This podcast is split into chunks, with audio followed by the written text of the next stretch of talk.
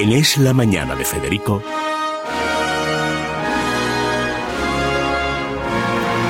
Preguntas a la historia con César Vidal y Federico Jiménez Los Santos.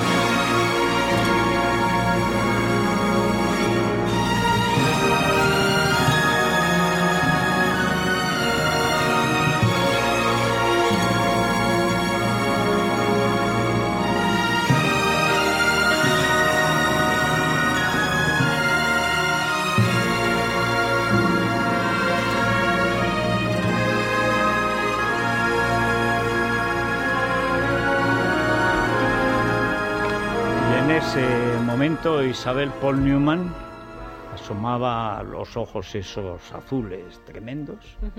Como Manu Tenorio. borda. Es un aire, pero un poco más guapo que Manu Tenorio. Sí, eh, Mucho estoy hablando de los ojos, ¿no? Sí, sí, sí, sí, sí. Bueno, eh. Jorge, Muy buenos, buenos días. días. Cantaba peor Paul Newman, creo, ¿no? Es lo único. Que Manu Tenorio, ya lo creo. Oh, pero ¿quién iba? ¿Quién Pero se jugaba fijaba, más daba, qué ¿quién más se fijaba en Al cómo cantaba? Jugaba mucho En mejor llegando al al billar, ¿eh? cante Y al ya. Y al billar también. Al billar jugaba muy bien, se estuvo entrenando para hacer el buscavidas y estuvo durante un mes que iba todas las tardes a jugar al billar hasta que aprendió. Porque el que le daba la réplica, que era el gordo, ese jugaba muy bien al billar. Ah, Y le pagaban por eso, además, ¿no? Y le pagaban. No, pero es que además él decidió aprender a jugar al billar, pues si no iba a hacer el ridículo. Y entonces se ponía, eh, se montaba en su moto y iba todas las tardes a, a dar clases de jugar al billar para hacer el buscavidas. Bueno, hoy eh, en las preguntas, la primera es un clásico. Es decir, yo no sé qué tiene el célebre retrato de la familia de, de Carlos IV de Goya, que ha dado lugar a una infinidad de suposiciones, leyendas, historias verdaderas, historias falsas, etcétera. Vamos con una pregunta que nos formula Manuel Alemán a nuestro correo electrónico ha llegado historia@eslamanana.com y leo, dice, en repetidas ocasiones les he escuchado hablar del final del antiguo régimen y de los enfrentamientos entre Carlos IV y su hijo, el futuro Fernando VI. Séptimo, séptimo. De Fernando sabemos que acabaría siendo el rey felón, pero Carlos IV era tan malo como se ha dicho, dice este oyente. Bueno, yo creo que no. Yo creo que Carlos IV podía haber tenido un resultado como Carlos III, de no ser porque le pilló una época eh, verdaderamente pésima. Vamos a ver, Carlos IV era un hombre que fundamentalmente seguía la estela de su padre Carlos III. Era un hombre ilustrado, por ejemplo, pues pinto- nombró pintor de cámara a Goya, fue un violinista aficionado y compró una colección de Stradivarius que es patrimonio nacional y que está. es excelente. Eh, organizó las expediciones científicas, como la famosa expedición Malaspina, es decir, que realmente creía en la ilustración, incluso al principio mantuvo al frente del gobierno a Florida Blanca, que lanzó una serie de normas que encajaban dentro del despotismo ilustrado. Vistas desde la perspectiva actual parecen contradictorias, pero en su momento y dentro de la mentalidad del despotismo ilustrado, pues no lo eran. Por ejemplo, condonó el retraso del pago de las contribuciones, pero al mismo tiempo limitó el precio del pan. Restringió la acumulación de los bienes de manos muertas, pero al mismo tiempo intentó impulsar estatalmente el desarrollo económico y suprimió, por ejemplo, los vínculos y mayorazgos. Incluso, y esto muestra hasta qué punto Carlos IV era un hombre que vivía a la sombra de Carlos III. Carlos III, y lo vimos en, en su día, eh, decretó una pragmática que convertía por primera vez en la historia de España el trabajo manual en algo que no era infamante, es decir, que se podía trabajar manualmente y eso no tenía una nota de infamia. Eso se lo tomó tan en serio Carlos IV que fue un gran marquetero toda su vida, o sea, era un experto extraordinario en marquetería y un gran relojero y realmente le encantaban los relojes y es curioso que una de las burlas que hace Napoleón de él y que le cuenta a su hermano José Bonaparte es que siempre lleva encima ocho relojes y él se dedica a repararlos, etcétera. Es decir, en circunstancias como las de Carlos III, pues seguramente hubiera dado un resultado muy parecido. El gran problema es que eh, Carlos IV se encontró con un panorama terrible. Es decir, en 1789 estalla la revolución en Francia En España, inmediatamente la Inquisición, viéndose venir la que se va a venir, detiene a Cabarrús, que era su experto en finanzas, destierra a Jovellanos, que era otro de los ilustrados paradigmáticos, eh, destituye de sus cargos a Campomanes, y lo que viene a continuación es una sucesión ininterrumpida de desgracias. Es decir, en el 89 la Revolución, en el 92 guillotinan a Luis XVI, inmediatamente empieza la guerra de la Convención que plantó a los franceses prácticamente a la altura del Ebro. En 1800... hay que decir que la guerra la empezó España. Sí, además la empezó España, no solo España, pero es la primera coalición porque efectivamente el régimen revolucionario ha decidido decapitar al ciudadano Luis Capeto.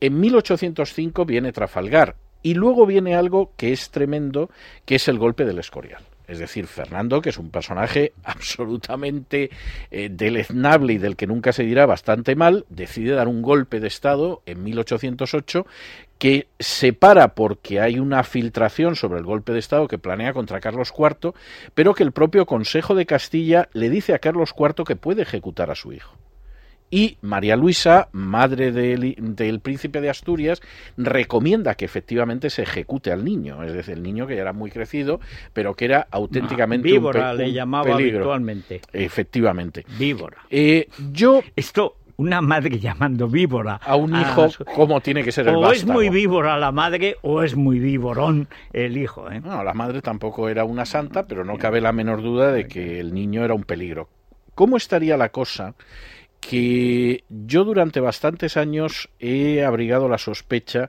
de que en realidad Carlos IV le entrega la corona a Napoleón porque piensa que Napoleón siempre será mejor que su hijo Fernando.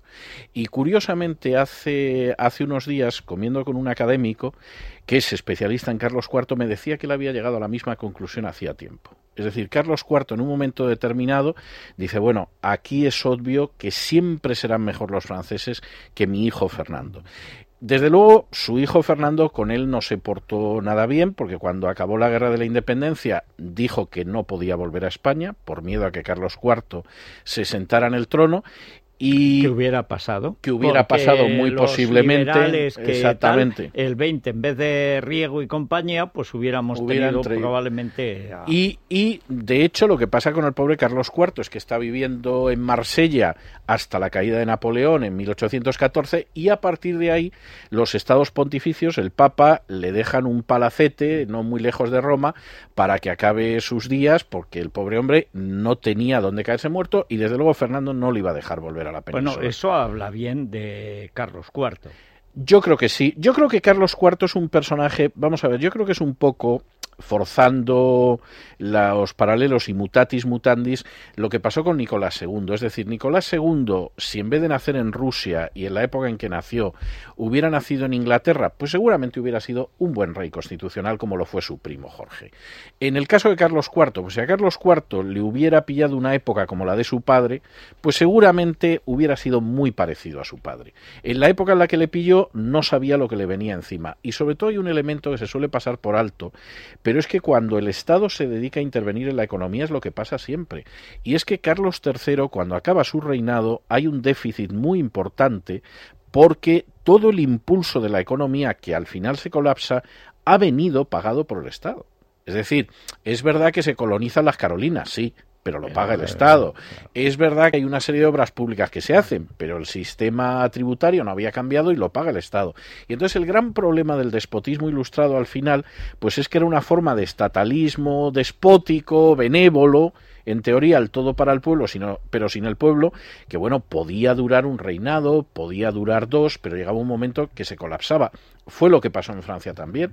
Es decir, como bien supo ver Luis XV, después de mí el diluvio. Y efectivamente, después de él lo que vino fue el diluvio. Bueno, pues esta es una historia, hay que decir, hay un par de cosas eh, añadidas. En, realmente, en la historia de la que siempre se habla como eh, digamos, el poder en España como un triángulo de Carlos IV, María Luisa y Godoy, Yo creo que, hay, aunque lo abordamos en nuestro libro, en el segundo tomo, pero como siempre nos preguntan, y a veces te dicen, ¿y ustedes por qué no hablan de...? Pero si estamos hablando todo el día. No, pero no han hablado de lo de Godoy.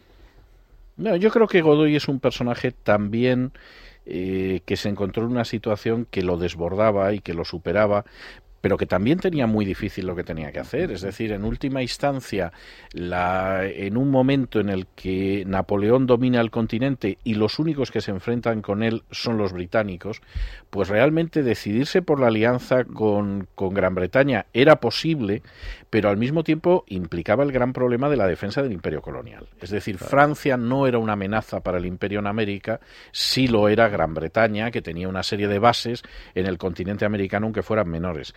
Posiblemente si España se hubiera aliado con Francia, eh, con Inglaterra contra Napoleón, el resultado hubiera sido igual que en 1814.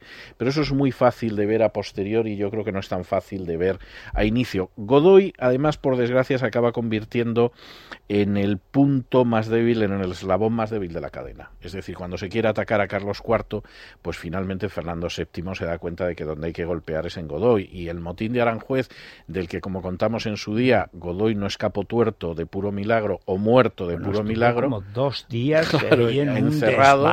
Hasta que ya no podía, eh, se moría de sed y tuvo que salir y a poco lo matan, pues, pues realmente eh, es que era el eslabón más débil y, y Fernando VII supo golpear. Fernando VII tenía una notable habilidad política. El problema es que siempre la ponía al servicio de su propia supervivencia, que era el mal. Sí, era el mal que Que siempre era el mal. visto. Sí. El eh, mal es... Cuando eh, es tonto. es fácil de Sí, no que se el presenta bien. tercer mandato. Sí, madre mía. Eh, oye, una última cuestión. ¿Cómo ves lo de Francia? Lo digo porque como esta noche tal, pero si a esa hora Pues- estamos poniendo biberones o Pues, algo... te voy a hacer el comentario de una amiga mía extranjera con la que yo hablaba de este tema ayer y que en un momento determinado me dijo, si esto se confirma, los alemanes se van a acabar marchando y como se vean los alemanes se acabó la Unión Europea porque son ellos los que la pagan. Ah, Espero que se equivoque, pero Sí. francamente eh, mal, lo veo mal. A lo mejor Hollande es el colmo de la sensatez y por eso se separó de Ségolène Royal. Pero eso indicaría que es una sensatez muy tardía, porque no lo, hizo, no lo hizo antes de tener cuatro eh, hijos. O sea, sí, sí. no, no estoy muy entusiasmado y lo de Grecia todavía menos. Bueno, pero eso lo de Grecia hay casi ca- cuanto peor mejor, a ver si estalla de una vez y Los se van echan, o los sí. echan. Sí. Pero hay otra eh, pregunta que hay que hacer. Cristina Gómez pregunta directamente hasta qué punto son históricamente ciertos los hechos que se narran en la película El puente sobre el río Kwai. Bueno, vamos a ver, hay mucho de verdad en El puente sobre el río Kwai, que es una película de 1957 que en su día dirigió David Lean y que es uno de los clásicos del cine bélico. Vamos a ver, en primer lugar existió el puente sobre el río Kwai y existió el ferrocarril. De hecho, el ferrocarril se empezó a levantar en 1943 era un ferrocarril que unía Birmania con lo que entonces era Siam, que ahora es Tailandia, sobre un río que se llamaba Clon, pero que se renombró como Kwai Yei, que es el Kuei, en última instancia es la adaptación británica de cómo les sonaba el Kwai Yei, pues Sí. quedó en Kuei, ¿no?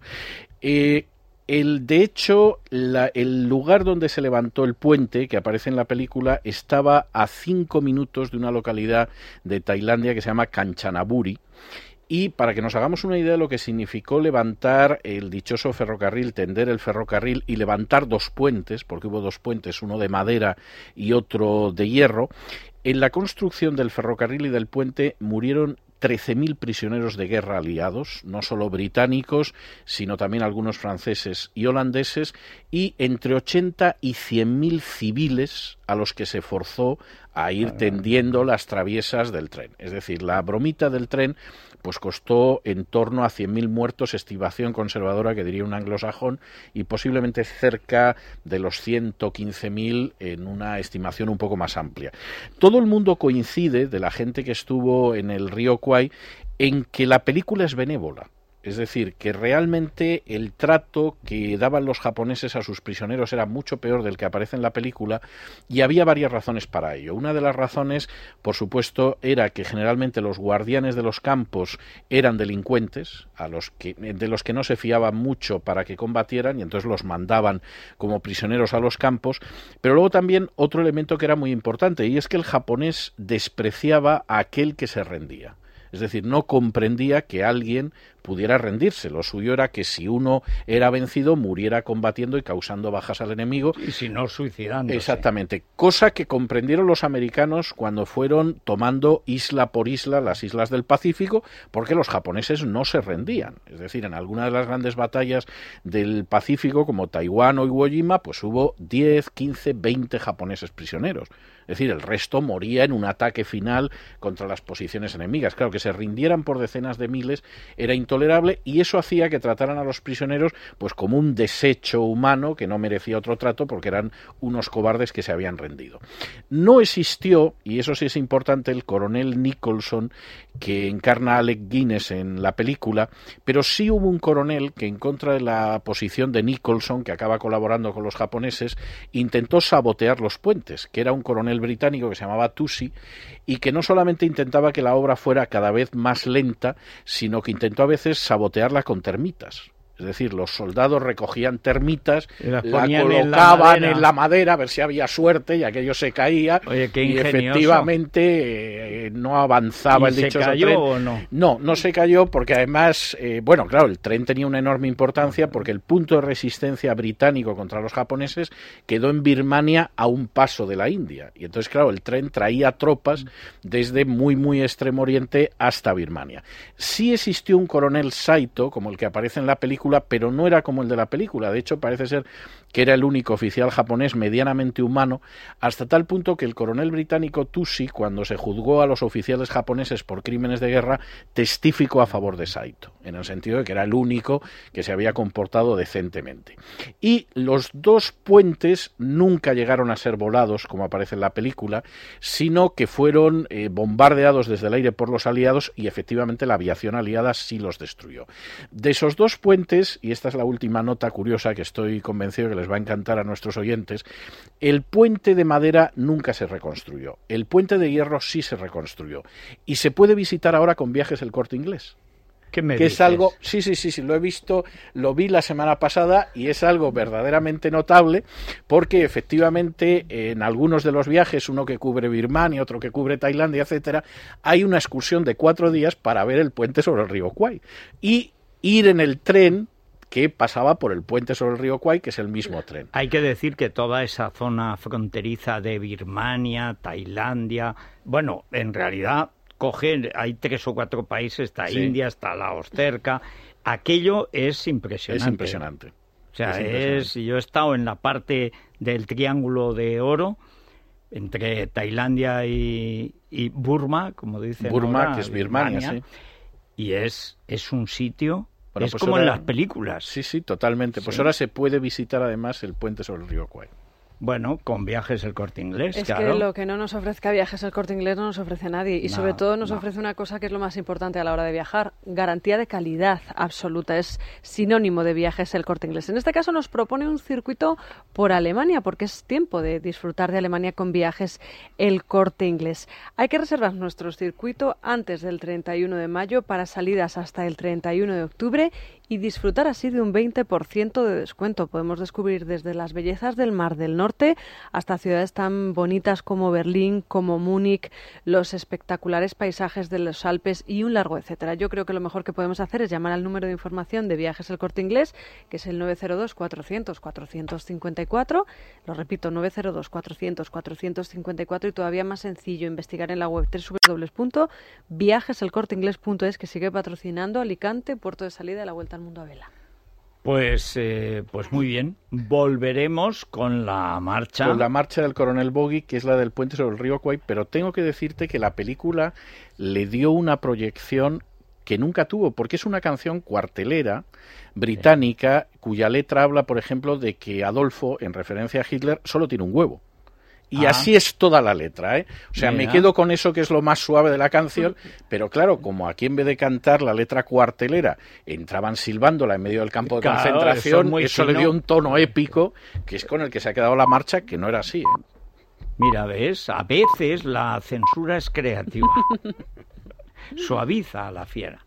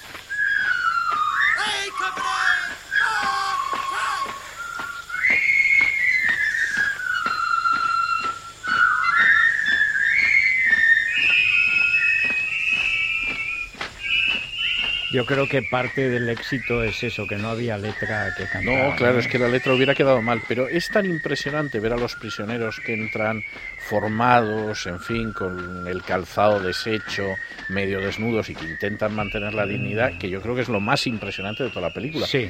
Película que yo tengo que decir que he visto varias veces y siempre me gusta, o sea, me entretiene mucho, me gusta, etcétera, pero vamos, yo creo que, que fundamentalmente la entrada de los prisioneros es el momento en el que a mí se me pone Yo odio al Ser. Ser Alec Guinness. Alec Guinness, Reconozco personaje. A mí me gusta muchísimo Alec Guinness. Yo no puedo con él. Solo hay uno que me cae peor, que es David Niven. David Niven todavía me cae peor. ¿Por qué? No sé, pero siempre me pareció un viejo disfrazado de joven. Y además siempre al lado de unas mujeres impresionantes. Ahora- Solo Fred Astaire me parece más repugnante todavía. Ahora, fíjate, pero por lo menos El- Fred el Astaire bailaba. está claro, ¿eh? fíjate Temáticos. cosa curiosa que, que mi hija vio a David Niven, no sé, hará cosa de cuatro o cinco meses, pues no recuerdo qué película, pero algún clásico, no sé si sería La Pantera Rosa, una de estas, ¿no? Quedó fascinada. ¿Ves? Decía que no había visto nunca tanta elegancia. Es otro sexo. Otra civilización. Otra civilización. Bueno, preguntas a la ciencia. Eh, la semana pasada conocíamos esa subasta, el grito, uno de los cuatro de las cuatro copias del grito de Munch, de Edvard Munch, era vendido por 91 millones de euros. Ahí es muy cuestionable además la opinión sobre este cuadro, la que tienen unos y la que tienen otros. Pero hay una oyente, Beatriz del Olmo, que directamente en el Facebook de Jorge Alcalde le ha formulado esta pregunta. Dice si es verdad que Munch se inspiró en los efectos de un volcán para pintar el cielo del famoso cuadro. Pues eso dicen algunas teorías de la paleoastronomía, que es la ciencia que estudia los sucesos astronómicos y meteorológicos del pasado y que se pueden conocer, pues primero por el registro histórico y cuando no hay registro histórico, pues estudiando los astros y viendo cómo, en qué posición se encontraban los astros en una determinada fecha. Hombre, efectivamente es bastante discutible eh, que se haya pagado 91 millones de euros por este cuadro, pero lo que no es discutible es que ese cielo eh, tiene muchas trazas de haber sido real. A pesar de que eh, los críticos de arte evidentemente ven en él una Una expresión de la cualidad mental, sí. además un poco turbia, desequilibrada del autor No, en su momento, como, yo como creo era que la cara es, es un autorretrato. Está clarísimo. sí, sí. Y él mismo escribe en, en- en una de las copias, en ese famoso mm, pseudopoema en el marco, él cuenta un poco cómo se produce la creación de este cuadro. Y dice, Estaba yo caminando por la carretera con dos amigos, a la puesta de sol, el cielo se tornó rojo sangre y sentí un aroma a melancolía. Me quedé parado, muerto de cansancio, por encima del negro azulado, de lenguas de sangre y fuego del fiordo y de la ciudad. Bueno, eh, algunos científicos han detectado en, en estas frases lo que realmente se experimentó entre 1893 y finales del siglo XIX en la mayoría de los cielos europeos, sobre todo en el norte de Europa, como consecuencia de la explosión del volcán Krakatoa. El volcán Krakatoa, que comenzó a explotar en mayo de 1883, en Indonesia, una serie de explosiones sucesivas y la definitiva el 29 de agosto de ese mismo año acabó literalmente con una isla, con, con la isla de Sesebi, mató a 3.000 personas directamente y a 36.000 personas después el tsunami que provocó.